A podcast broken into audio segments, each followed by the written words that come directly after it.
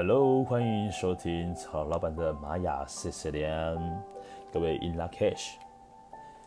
那今天呢，要来帮各位讲的是关于玛雅调性里面的第十二个调性，我们叫做水晶调性。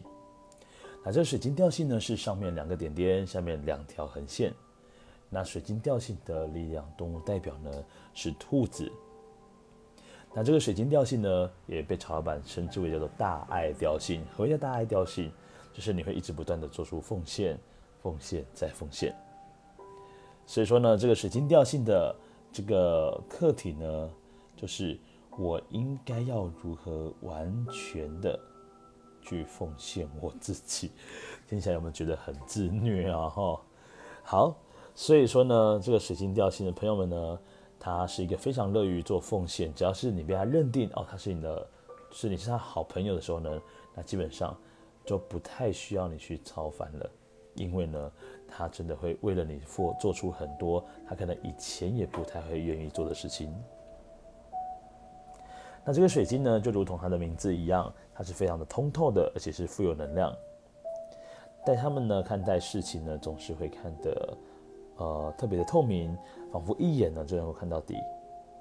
而他们呢，也总是非常具有能量的样子，好像浑身呢都有使不完的劲一样。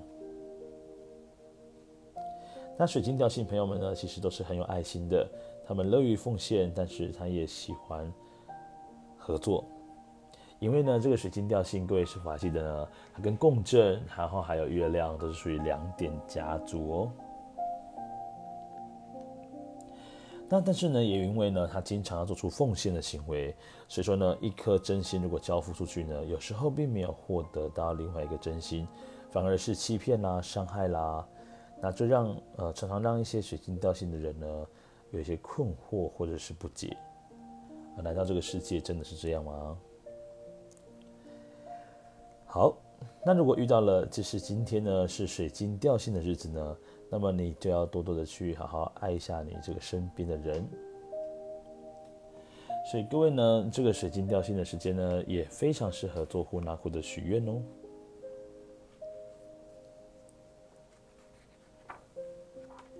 好，那以上呢就是关于这个调性十二，然后它就是奉献。那另外一个呢，两点家主提到的是合作的部分。哎，没有错。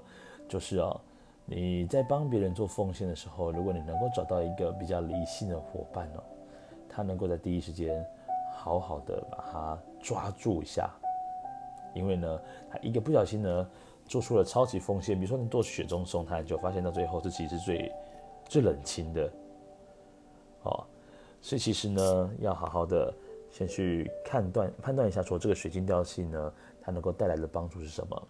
那再来呢，水晶调性朋友们也非常适合从事一些老师的工作，因为呢，他们所所散发出来能量呢是非常正面的能量的。